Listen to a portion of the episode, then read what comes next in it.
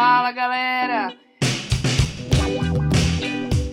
Bem-vindo ao primeiro podcast do canal Biologia da Hora, onde a gente vai conversar um pouquinho sobre alguns assuntos interessantes do nosso dia a dia com muita biologia. O primeiro podcast é muito especial porque é um tema que a gente é, usa muito diariamente.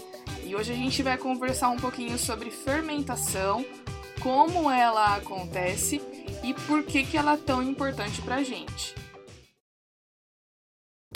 Por que fermentação? Porque fermentação é um negócio muito louco que está presente muito no nosso dia a dia, principalmente nos nossos alimentos e também em menor proporção no nosso corpo, que o nosso corpo também faz fermentação. Existem aqui, ó, três tipos de fermentação. Existe a alcoólica, existe a fermentação lática e existe a fermentação acética tá bom? Eu não vou falar da acética hoje, mas só para você saber, na acética é produzido o ácido acético, aquele ácido que está presente no vinagre, tá bom? Não vou falar sobre ele agora, eu vou falar só desses dois aqui.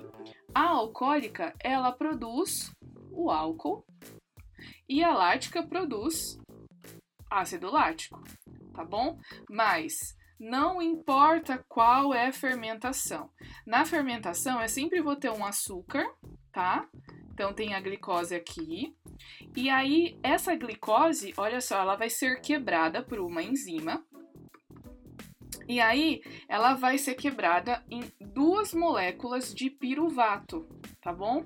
Para quem não lembra o que é piruvato, lembra que o piruvato ele é produzido na primeira etapa da respiração celular, lá na etapa da glicólise, que é a quebra da, do açúcar, né? Então eu tenho seis carbonos aqui e eu produzo duas moléculas de três carbonos cada, que é o piruvato. Ok, dependendo do organismo que faz a fermentação, esse piruvato ele vai se transformar em álcool que é o etanol, ou vai transformar no ácido lático, tá bom? Só que, independente se a produção é de álcool ou ácido lático, eu sempre vou ter aqui o gás carbônico. Sempre. Então, na fermentação, eu tenho um processo anaeróbio, sem oxigênio, é, uma enzima quebrando o açúcar, transformando em piruvato na glicólise. E aí, quando eu não tenho oxigênio, quando eu não tenho oxigênio, lembra que se eu não tenho oxigênio, não vai fazer as outras etapas da respiração. Então, esse piruvato, ele vai ser transformado ou em álcool ou em ácido lático, liberando o CO2, tá bom? Agora, quais são os tipos de organismos, então, que fazem esse tipo de é, metabolismo. Eu tenho aqui, ó, bactérias, algumas, e os fungos, as leveduras, que são fungos unicelulares, né?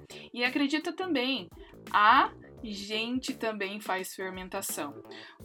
Em que momentos, opa, em que momentos em que a gente faz respiração, é, fermentação?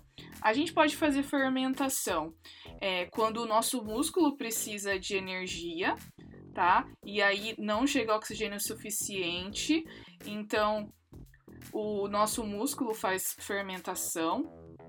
As nossas hemácias também fazem fermentação, tá bom? E uh, bactérias e fungos, como eu já disse para vocês, tá? Agora, só lembrando, então, para a gente passar para a próxima parte. Fermentação é um processo anaeróbico, porque eu não preciso de oxigênio. Ela pode ser alcoólica ou ela pode ser lática e sempre vai produzir CO2. Então, se eu coloco um, uma fonte de energia, que no caso é o meu carboidrato, e deixo o microorganismo, que pode ser bactéria ou fungo, em um lugar onde não tem oxigênio, ele vai dar um jeito de produzir energia e esse jeito é fazendo fermentação. Agora, como que a gente vai aplicar esses conceitos nos exemplos que eu vou dar agora? Vamos pegar aqui o exemplo do pão. A gente sempre tem em casa alguém que faz pão. Ou é a mãe que faz pão, ou é a avó que faz pão, ou você vai no mercado comprar um pão. E para poder fazer o pão, é preciso que exista o processo da fermentação. Então, vamos aqui pegar uma questão muito legal da Unifesp que fala a respeito desse tipo de fermentação. Eu tenho aqui uma receita, olha só. Repara nesses ingredientes. Eu preciso de água, de farinha, de óleo, de açúcar, de sal e fermento biológico.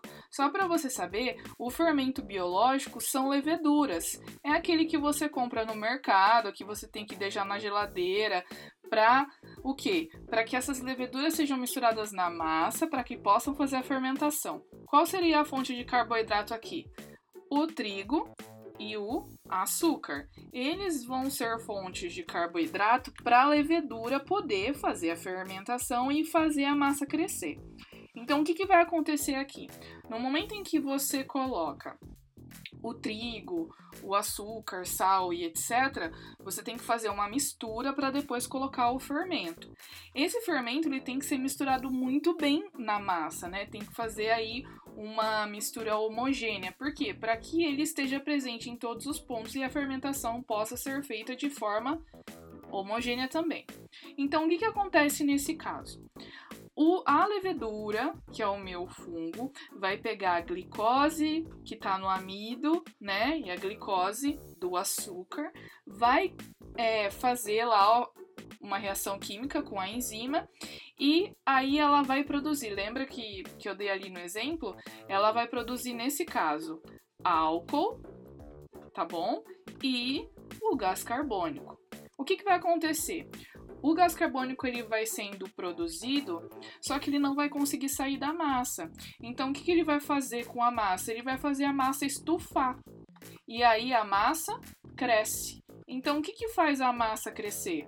É o gás carbônico produzido pelos fungos que vai ficar preso na massa, só que como ele vai ocupando espaço, ele vai fazer a massa crescer, vai fazer a massa estufar, tá bom? Mas ao mesmo tempo, eu também tenho aqui a produção do álcool. E aí tem um costume também, que tem muita gente que faz pão em casa que faz, que é pegar um, uma bolinha dessa massa e colocar no copo com água. E aí as pessoas dizem assim: ah, quando essa bolinha subir, a massa terminou de crescer. Aí eu posso colocar para assar. Por que, que eles fazem isso? Por que, que eles fazem isso para medir o tempo em que a massa terminou de crescer? Porque o que, que acontece é que, do mesmo jeito que na massa maior, essa massa na bolinha que está no copo com água também vai crescer, também vai ser liberado o gás carbônico. Só que quando ele, ela está no copo com água, o que, que acontece é que o gás carbônico vai aumentar o volume da massa, só que a massa vai ficar mais ou menos a mesma. Então, o que, que acontece com a densidade da bolinha no copo d'água? Ela vai diminuir. Quando a densidade diminui, a bolinha ela vai subir e ela vai chegar aqui na superfície. E esse é o ponto do crescimento da massa. Então essa bolinha ela sobe por quê? Porque a fermentação libera o gás carbônico, que vai fazer a bolinha aumentar de tamanho, aumenta o volume e a densidade diminui. Então, eles têm como saber como que a massa terminou de crescer. E aí o que que acontece? Terminou de crescer, lembra que tem que ter uma temperatura relativamente alta, tá? Mais que 30 graus Celsius, por volta aí de 36, 37, em alguns processos até cerca de 42 graus Celsius. Por quê? Temperatura, tá? Aqui a temperatura tá errado.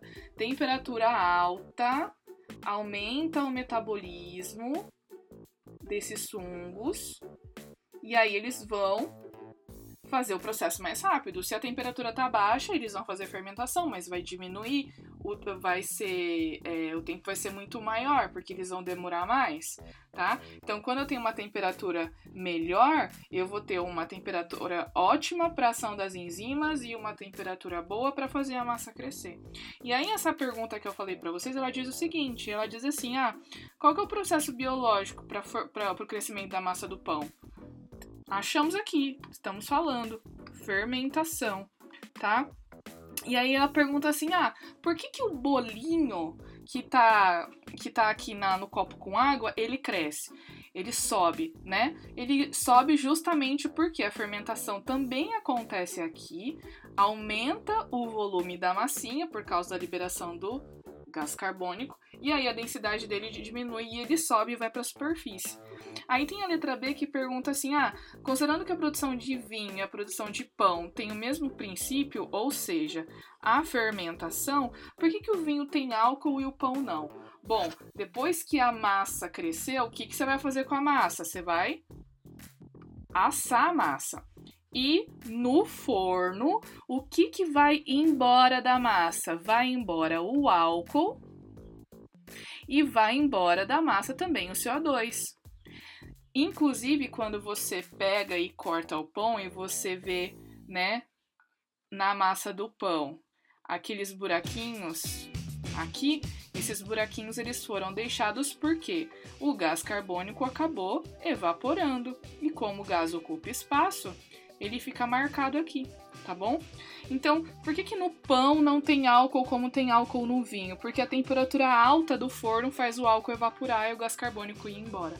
No vinho, tudo é mantido até um certo grau, né, até um certo certa quantidade de álcool pela indústria. Eles mantêm quantidade certa de fungos, temperatura adequada para eles controlarem a quantidade de álcool que tem é, no vinho, ok? Uma questão muito legal e é um assunto bem bacana.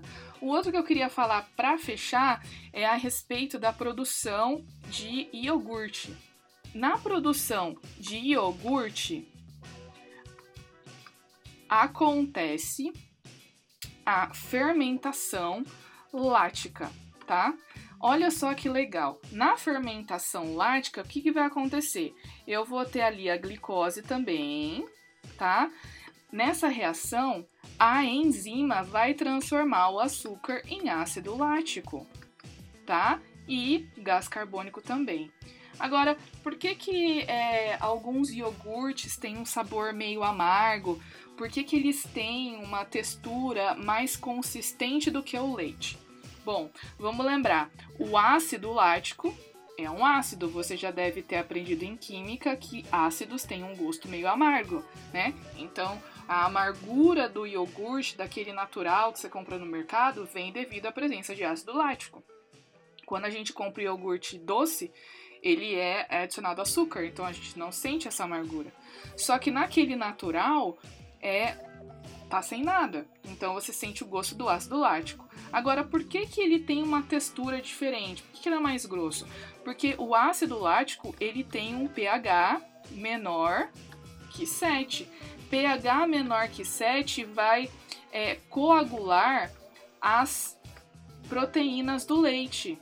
Essas proteínas, então, coaguladas, vão alterar a textura e deixar ele mais consistente, tá bom? Então é basicamente isso que acontece na produção de iogurte. Toda vez que tem a fermentação lática, acontece isso.